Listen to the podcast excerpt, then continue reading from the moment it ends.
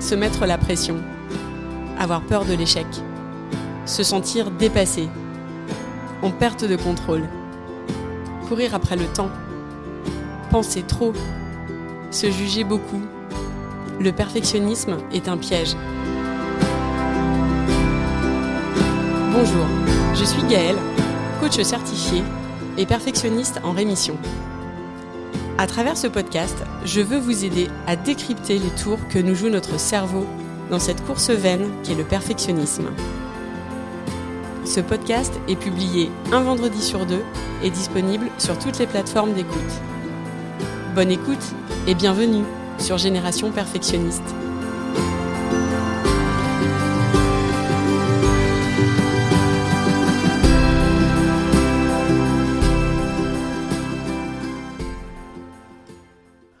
Vous écoutez l'épisode 15, la procrastination. Aujourd'hui, on va parler procrastination. Ce sujet fera l'objet de deux épisodes, car je sais que c'est une thématique qui vous intéresse et j'ai plein de choses à dire sur le sujet. On va voir ensemble aujourd'hui pourquoi on procrastine et comment se traduit réellement ce mécanisme dans nos vies. Qui ne s'est jamais surpris en flagrant délit de procrastination face à une tâche importante à faire?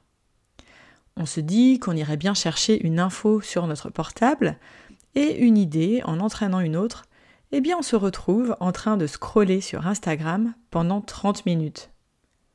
Je m'y suis encore surprise ce matin alors même que je terminais l'écriture de cet épisode.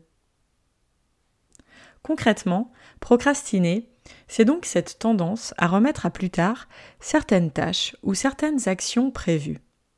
Et c'est parfois, on le verra, repousser plusieurs fois ces actions jusqu'à ne pas les faire. C'est quelque chose de naturel et de normal. Tout le monde procrastine. C'est un chemin que notre cerveau adore emprunter. Et souvent, ce qui se passe, c'est que ces actions qu'on doit faire et qui sont plus ou moins prioritaires, eh bien, on les remplace par d'autres actions qui, sur le moment, vont nous apporter un sentiment de plaisir immédiat. Scroller sur Instagram, que je prenais tout à l'heure en exemple, grignoter un paquet de chips ou du chocolat, se préparer dix dans la journée, faire du shopping sur Internet, regarder les vols pour notre prochain voyage, se lancer à fond dans le ménage, surfer sur Netflix. Les exemples sont nombreux. Une autre façon de procrastiner, qui peut être très présente pour les perfectionnistes, et je le vois autour de moi, c'est qu'on procrastine par l'action intensive et pas forcément bien placée. Par exemple, lorsqu'on doit rendre un rapport au travail ou un mémoire si on est étudiant, eh bien, on va faire ce que les anglo-saxons appellent du procrasti-learning. C'est-à-dire qu'on va passer du temps, trop de temps, à se renseigner. On va vouloir avoir un maximum d'infos, se documenter de façon excessive, parce qu'on a peur de passer à côté d'un détail et qu'on veut être le plus juste possible. Donc on va passer vraiment beaucoup de temps à se nourrir comme ça, sans forcément réussir à passer à l'action et à se lancer pour écrire ce rapport ou ce mémoire. On parle aussi de procrasti working, qui est le fait de s'occuper sur d'autres tâches que celles prévues initialement. Si vous êtes entrepreneur et que vous avez prévu par exemple d'écrire votre newsletter, il est possible, face à la peur de la page blanche, que vous alliez plutôt faire le tri de vos factures ou revoir la charte des couleurs de votre site web. Voilà comment ça se traduit. Parfois aussi, lorsqu'on procrastine, on va attendre la dernière minute pour passer à l'action. Nombreux sont les perfectionnistes qui nourrissent l'excuse qu'ils ont du temps devant eux et, qui plus est, qu'ils ont besoin de pression pour agir. Ils pensent qu'ils sont plus efficaces en agissant de la sorte. Et lorsqu'ils y arrivent et qu'ils rendent leur travail dans les temps, ils se rassurent en nourrissant cette idée que c'est en travaillant dans l'urgence qu'ils sont les meilleurs. Le résultat les conforte dans cette idée. J'ai longtemps cru, moi aussi, dans ce schéma. Et pourtant, malgré le shot de dopamine que crée ce sentiment de réussite en last minute, ce mécanisme, s'il est répété sur le long terme, peut ne pas être viable, tout simplement parce qu'il est épuisant. Alors, Dans quelle situation est-ce qu'on procrastine? J'en ai relevé 5. On procrastine face aux choses banales du quotidien. Papier à classer, ménage à faire, cartable de fin d'année à trier, placard à désencombrer. Face aux tâches qui, dit comme ça sur le papier, ne nous procurent pas le plaisir ultime dans nos journées. On procrastine aussi face à un travail à rendre, parce qu'il y a un inconfort, une difficulté ou la peur du jugement. Ça peut être par exemple un article à écrire, un projet au travail, un compte-rendu à rendre à l'école, un post à écrire sur les réseaux sociaux. Ensuite, on procrastine aussi parce qu'on a le sentiment d'avoir trop de choses à faire. Parfois, la to-do list semble tellement longue qu'on ne sait pas par quel bout prendre les choses, et donc on ne démarre pas.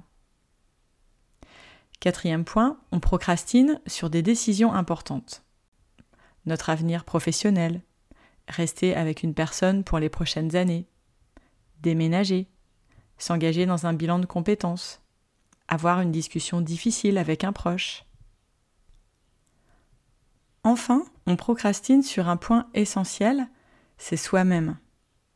Je veux dire par là prendre soin de soi, se poser, aller faire une balade, s'offrir un massage, prendre ce rendez-vous chez l'ostéopathe, lire un bouquin au soleil, ou même questionner cette coach parce qu'on s'interroge sur ses services.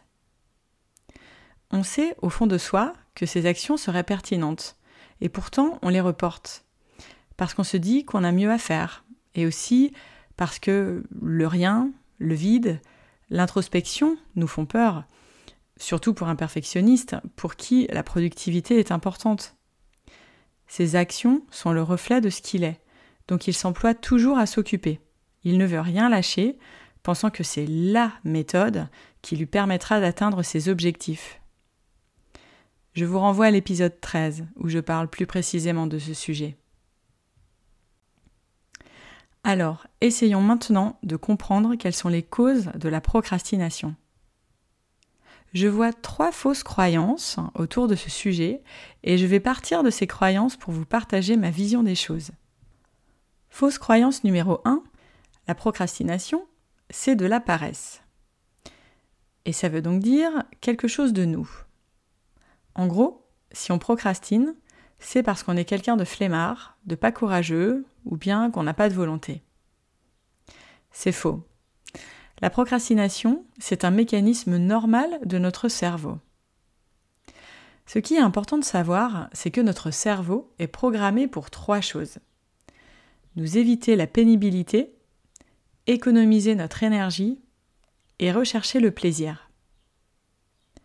Lorsqu'on se trouve face à une tâche complexe, c'est donc tout naturellement que notre cerveau va vouloir aller vers une activité qui lui procurera le maximum de plaisir en le moins d'efforts possible. Notre cerveau veut nous économiser de l'énergie. C'est pour cette raison qu'il nous proposera plutôt d'aller regarder les dernières photos de vacances sur notre mobile ou d'aller chercher un paquet de cookies qu'on dégustera tranquillement à notre bureau. Comprendre ce mécanisme, c'est l'accepter. Fausse croyance numéro 2, la procrastination est un problème de gestion du temps. On se dit qu'on procrastine parce qu'on ne sait pas gérer son agenda. Faux. La gestion de notre temps a un lien inévitable avec notre procrastination, mais elle n'en est pas la cause directe. La cause, c'est un problème d'acceptation de nos émotions. On procrastine parce qu'on ne veut pas avoir à gérer une émotion désagréable. Je vous le disais juste à l'instant, notre cerveau n'aime pas les choses pénibles. Et l'une des choses pénibles pour lui, c'est de ressentir des émotions désagréables. C'est donc normal qu'il nous trouve des subterfuges pour s'en passer. Procrastiner en est un. On va vouloir éviter l'émotion de frustration ou d'agacement face à une tâche pénible ou ennuyante. On va vouloir éviter l'inconfort si la tâche est difficile.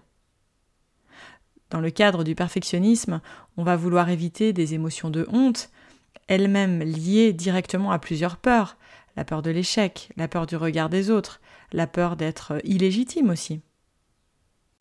La procrastination peut aussi être la traduction d'un manque de confiance en soi. On a si peur d'échouer ou d'avoir à surmonter la difficulté face à une nouvelle tâche ou face à une question plus essentielle de changement de vie qu'on n'y va pas. On repousse la question, voire euh, on ne s'y attelle pas du tout. Fausse croyance numéro 3. La procrastination, c'est un manque d'ambition. Faux. Et à cette fausse croyance, je vais répondre la même chose que précédemment. C'est là encore l'acceptation de nos émotions qui est en jeu. Dans le cadre professionnel, imaginons une situation où euh, on sait au fond de soi qu'on n'est pas bien dans son poste, qu'on tourne en rond et qu'on n'a plus rien à faire dans la boîte qui nous a recrutés il y a dix ans. On en parle un peu à son entourage, mais au fond de soi, on reporte sans cesse ce moment où il serait bon de se poser pour réfléchir à ce qu'on veut vraiment faire pour les prochaines années. On procrastine sur cette question qui pourtant nous semble importante. Ce mécanisme, ce n'est pas la conséquence d'un manque d'ambition. C'est parce qu'on veut éviter les émotions d'inconfort qui vont venir accompagner cette réflexion qu'on la reporte. Le doute, le questionnement, la confusion, ou même le vide, parce qu'on ne sait pas quel chemin prendre, c'est de ça qu'il est question. C'est ça qu'on veut éviter en procrastinant. Et les conséquences dans tout ça? On sait que la procrastination a des répercussions sur les résultats qu'on crée dans nos vies. Parfois, on veut un truc super fort, et pourtant, on procrastine.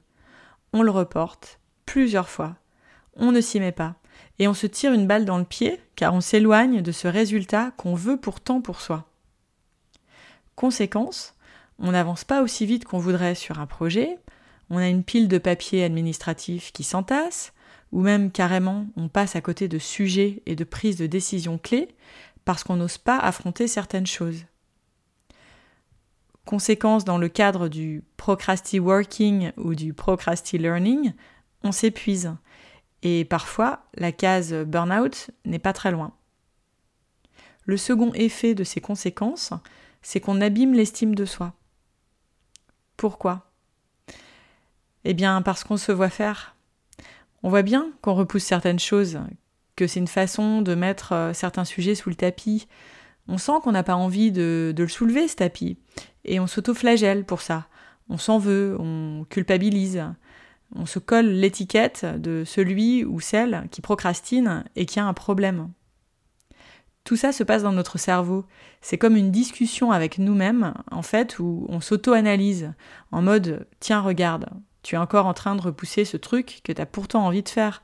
T'es vraiment nul, tu n'y arriveras jamais, c'est tout toi ça. Et on s'enfonce en faisant ça.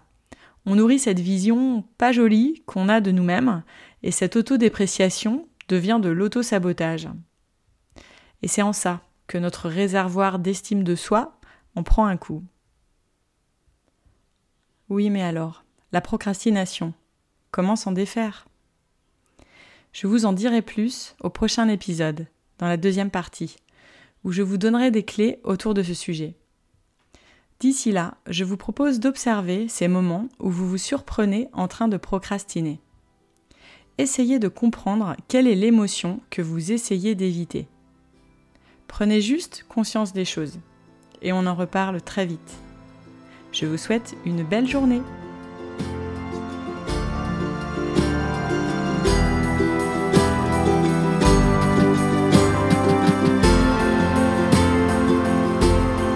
J'espère que cet épisode vous a plu.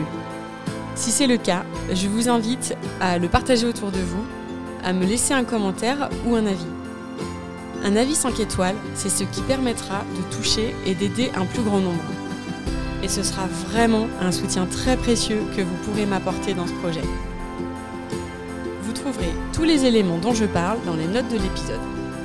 Vous pouvez également me suivre sur Instagram, sur le compte Génération Perfectionniste.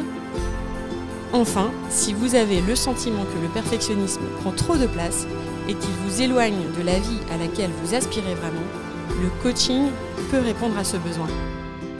Vous pouvez me contacter et je me ferai un plaisir de vous aider. Je vous dis à très vite pour un nouvel épisode.